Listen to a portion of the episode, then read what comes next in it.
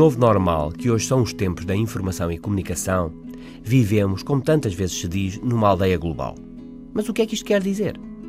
Primeiro, que vivemos como numa aldeia, isto é, com toda a gente ao mesmo tempo mergulhada na mesma informação. Sabemos o que se passa em todo o lado e todos sabemos o mesmo simultaneamente, como numa aldeia. Só que agora essa aldeia é o planeta inteiro. Vivemos com os terremotos do Nepal, com o crescimento da economia chinesa, com o Papa Francisco no Rio de Janeiro, com amigos em Luanda, com os soldados na Ucrânia e com Putin em Moscou, com o terror global a partir do Iraque e da Nigéria espalhado por todo o mundo, e tudo isto constantemente, simultaneamente com todo o mundo. A internet trouxe de volta a aldeia, mas agora como aldeia global. Mas esta é apenas a primeira parte da história.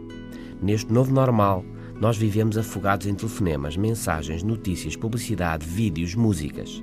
Há cada vez menos tempo para análise, ponderação e racionalidade. O instinto, a emoção, a imediatividade estão em subida. Neste quadro, o que mais capta a nossa atenção é o excepcional, os heróis e os vilões. Os medos e as esperanças, típicos de tempos que já lá vão, estão de volta.